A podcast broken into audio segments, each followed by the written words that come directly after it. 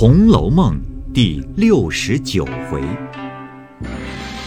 弄小巧用借剑杀人，绝大限吞生金自噬。上半部分。话说尤二姐听了，又感激不尽，只得跟了他来。尤氏那边怎好不过来的？少不得也过来跟着凤姐去回，方氏大礼。凤姐笑说：“哎，你只别说去，等我说去。”尤氏道：“啊，这个自然，呃，但有一个不是，是往你身上推的。”说着，大家先来至贾母房中。正值贾母和园中姊妹们说笑解闷，忽见凤姐带了一个标致小媳妇进来，忙屈着眼看，说：“哎，这是谁家的孩子啊？好可怜见的。”凤姐上来笑道：“老祖宗倒细细的看看，好不好？”说着，忙拉二姐说：“啊，这是太婆婆。”快磕头！二姐忙行了大礼，展拜起来，又指着众姊妹说：“这是某人某人，你先认了。太太瞧过了再见礼。”二姐听了，一一又重新故意的问过，垂头站在旁边。贾母上下瞧了一遍，因又笑问：“你姓什么？今年十几啦？”凤姐忙又笑说。老祖宗且别问，只说比我近不近。贾母又戴了眼镜命鸳鸯琥珀。哎，把那孩子拉过来，我瞧瞧肉皮儿。众人都抿嘴笑着，只得推他上去。贾母细瞧了一遍，又命琥珀：“嗯，呃，拿出手来，我瞧瞧。”鸳鸯又接起裙子来，贾母瞧毕，摘下眼镜来，笑说道：“竟是个齐全孩子，我看比你俊些。”凤姐听说，笑着忙跪下，将尤氏那边所编之话一五一十细细的说了一遍。少不得老祖宗发慈心，先许他进来住一年后再圆房。贾母听了道：“嗨，这有什么不是？既你这样贤良，很好。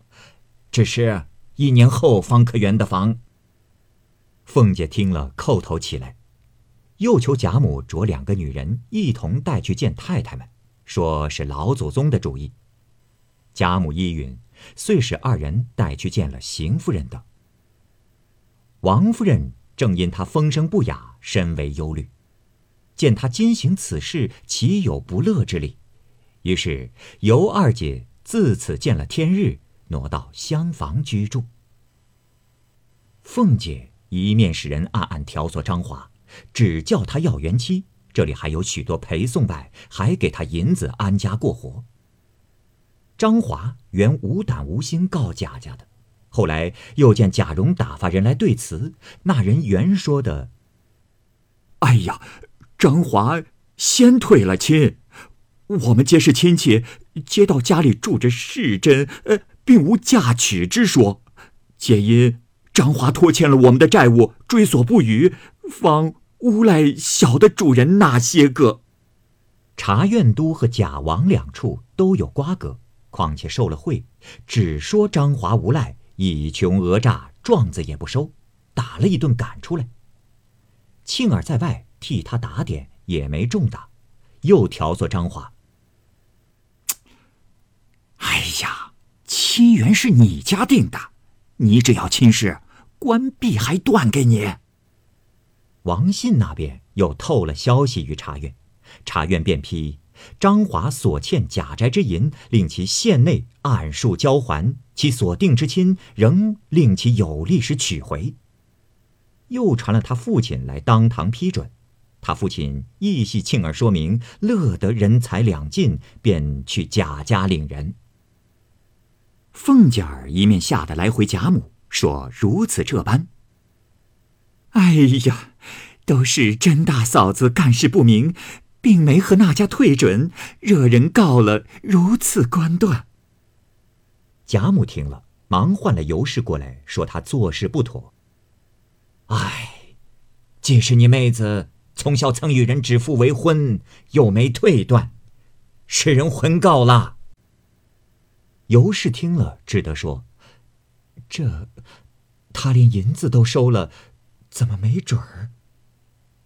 凤姐在旁又说：“哎呀，张华的口供上现说不曾见银子，也没见人去。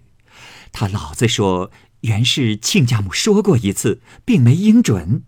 亲家母死了，你们就接去做二房。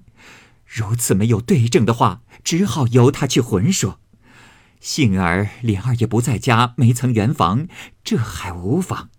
只是人已来了，怎好送回去？岂不伤脸？贾母道：“又没圆房，没得强占人家有福之人，名声也不好，不如送给他去，哪里寻不出好人来？”尤二姐听了，又回贾母说：“我母亲。”是于某年某月日，给了他十两银子退准的。他因穷极了告，又翻了口。我姐姐原没错办。贾母听了，便说：“唉，可见刁民难惹。就这样，凤丫头去料理料理。”凤姐儿听了无法，只得应着回来，指命人去找贾蓉。贾蓉深知凤姐之意，若要是张华领回成何体统，便回了贾珍，暗暗遣人去睡张华。哎呀，你如今既有许多银子，何必定要原人？若只管直定主意，岂不怕爷们一怒，寻出个由头，你死无葬身之地？你有了银子，回家去，什么好人寻不出来？你若走时，还赏你些路费。张华听了，心中想了一想，这倒是好主意。和父亲商议已定，共约也得了有百金。父子次日起个五更，便回原籍去了。贾蓉打听的真了，来回了贾母、凤姐，说：“啊，张华父子妄告不实，拒罪逃走。官府已知此情，也不追究，大事完毕。”凤姐听了。心中一想：若必定着张华带二姐回去，未免贾琏回来再花几个钱包站住，不怕张华不依。哼，还是二姐不去，自己相伴着还妥当，且再做道理。只是张华此去不知何往，他倘或再将此事告诉了别人，或日后再寻出这由头来翻案，岂不是自己害了自己？原先不该如此将刀把赋予外人去的。若必定着张华带二姐回去，未免贾琏回来再花几个钱包站住，不怕张华不依。哼，还是二姐不去，自己相伴还妥当，且再做道理。只是张华此去不知何往。他倘或再将此事告诉了别人，日后或再寻出这由头来翻案，岂不是自己害了自己？唉，原先不该如此将刀把付与外人去的，因此后悔不迭。复又想出这一条主意来，乔明望儿遣人去寻找了他，或讹他做贼，和他打官司将他致死，或暗中使人算计。误将张华致死，方剪草除根，保住自己的名誉。旺儿领命出来，回家细想。哎呀，人已走了，完事，何必如此大作？人命关天，非同儿戏。哼，我且哄他过去，再做道理。因此，在外躲了几日，回来告诉凤姐，只说张华是有了几两银子在身上。逃去第三日，在京口地界五更天，已被劫路人打闷棍打死了。他父亲吓死在店房，在那里验尸掩埋。凤姐听了不信，说：“哦，你要扯谎？哼！我再使人打听出来，敲你的牙。”自此方丢过不究。凤姐和尤二姐和美非常，更比亲子亲妹还胜十倍。那贾琏一日势必回来，先到了新房中，已经悄悄的封锁，只有一个看房子的老头。贾琏问他缘故，老头子细说原委。贾琏只在凳中失足，少不得来见贾赦与邢夫人，将所完之事回明。贾赦十分欢喜，说他中用，赏了他一百两银子，又将房中一个十七岁的丫鬟，名唤秋桐者，赏他为妾。贾琏叩头领去，喜之不尽。见了贾母和家中人回来见凤姐，未免脸上有些愧色。谁知凤姐儿她反不似往日容颜，同尤二姐一同出营，续了温寒。贾琏将秋桐之事说了，未免脸上有些得意之色，骄矜之容。凤姐听了，忙命两个媳妇坐了车往那边接了来，心中一次未除，又凭空添了一次，说不得，且吞声忍气，将好颜面换出来遮掩，一面命人摆酒接风，一面带了秋桐来见贾母与王夫人等。贾琏心中也暗暗的呐喊。那日已是腊月十二日，贾珍起身，先拜了宗祠，然后过来拜辞贾母等人。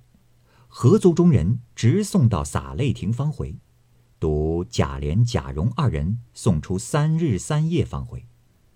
一路上，贾珍命他好生收心治家等语，二人口内答应，也说些大礼套话，不必繁叙。且说凤姐在家。外面犹待二姐自不必说的，只是心中又怀别意。无人处只和尤二姐说：“唉，妹妹的名声很不好听，连老太太太太们都知道了，说妹妹在家做女孩就不干净，又和姐夫有些首尾，没人要的了，你捡了来，还不休了再寻好的。我听见这话，气得倒仰。”查是谁说的，又查不出来。这日久天长，这些个奴才们跟前怎么说嘴？我反弄了个鱼头来摘。这里稍作解释：摘鱼头，就是将鱼头上的骨肉剥离，比喻啊做棘手的事。说了两遍，自己又气病了，茶饭也不吃，除了平儿。众丫头媳妇无不言三语四，指桑说槐，暗相讥刺。秋桐自为系假设之次，无人见他的，连凤姐、平儿皆不放在眼里，岂肯容他？张口是先奸后娶没汉子要的娼妇，也来要我的强。凤姐听了暗乐，尤二姐听了暗愧、暗怒、暗气。凤姐既装病。便不和尤二姐吃饭了，每日只命人端了菜饭到她的房中去吃。那茶饭都系不堪之物，平儿看不过，自拿了钱出来弄菜与她吃，或是有时只说和她园中去玩，在园中厨内另做了汤水与她吃，也无人敢回凤姐。只有秋桐一时撞见了，便去说蛇告诉凤姐说：“哎呦，奶奶的名声！”都是平儿弄坏了的，这样好菜好饭浪着不吃，却往园里去偷吃，哼！凤姐听了，骂平儿说：“哼，人家养猫拿耗子，我的猫只道咬鸡。”平儿不敢多说，自此也要远着了，又暗恨秋桐，难以出口。园中姊妹。如李纨、迎春、惜春等人，皆为凤姐是好意，然宝黛一干人暗为二姐担心，虽都不便多事，唯见二姐可怜，常来了，倒还都敏恤的。每日常无人处说起话来，尤二姐便淌眼抹泪，又不敢抱怨，凤姐儿又并无露出一点坏行来。贾琏来家时，见了凤姐贤良，也便不留心。况素习以来，因贾设姬妾丫鬟最多，贾琏每怀不轨之心，只未敢下手。如这秋桐辈等人，皆是恨老爷年迈昏聩，贪多嚼不烂，没得留下这些人做什么。因此，除了几个知礼有耻的，余者或有与二门上小妖们嘲弄的。甚至于与贾琏眉来眼去相偷妻的，只恨贾赦之威未曾到手。这秋桐便和贾琏有旧，从未来过一次。今日天缘凑巧，竟赏了他，真是一对烈火干柴，如胶头漆。燕儿新婚，连日哪里拆得开？那贾琏在二姐身上之心也渐渐淡了，只有秋桐一人是命。凤姐虽恨秋桐，且喜借他可先发脱二姐，自己且抽头，用借剑杀人之法，坐山观虎斗。等秋桐杀了尤二姐，自己再杀秋桐。主意已定，没人处常有私劝秋桐说：“唉，你年轻不知事，他现是二房奶奶，你爷儿心坎上的人。”我还让他三分，你去硬碰他，岂不是自寻其死？那秋桐听了这话，越发恼了，天天大口乱骂说：“奶奶是软弱人，那等贤惠，我却做不来。奶奶把素日的威风怎么都没了？奶奶宽宏大量，我却眼里揉不下沙子去。让我和这淫妇做一回，他才知道。”凤姐儿在屋里只装不敢出声，气得尤二姐在房里哭泣，饭也不吃，又不敢告诉贾琏。次日，贾母见她眼红红的肿了，问她又不敢说。秋桐正是抓乖卖俏之时，他便悄悄的告诉贾母、王夫人等人说：“哼，专会作死，好好的成天假豪丧。”背地里咒二奶奶和我早死了，她好和二爷一心一计的过。贾母听了便说：“哦，哼，人生的太巧了，可知心就嫉妒。凤丫头的好意待她，她倒这样争风吃醋的，可是个贱骨头。因此见次便不大欢喜。众人见贾母不喜，不免又往下踏践起来。”弄得这尤二姐要死不能，要生不得，还是亏了平儿，时常背着凤姐看她这般与她排解排解。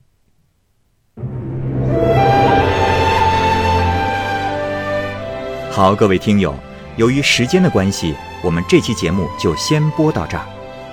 欲知后文详情，欢迎您关注蚂蚁晒尔，并订阅我播讲的《红楼梦》。另外还有更多精彩的系列故事也在其中，欢迎您关注收听。如果您有什么样的意见或者建议，可以通过下方的留言方式及私信的方式告诉我，我会在第一时间回复您。我是蚂蚁，我们下期节目再见。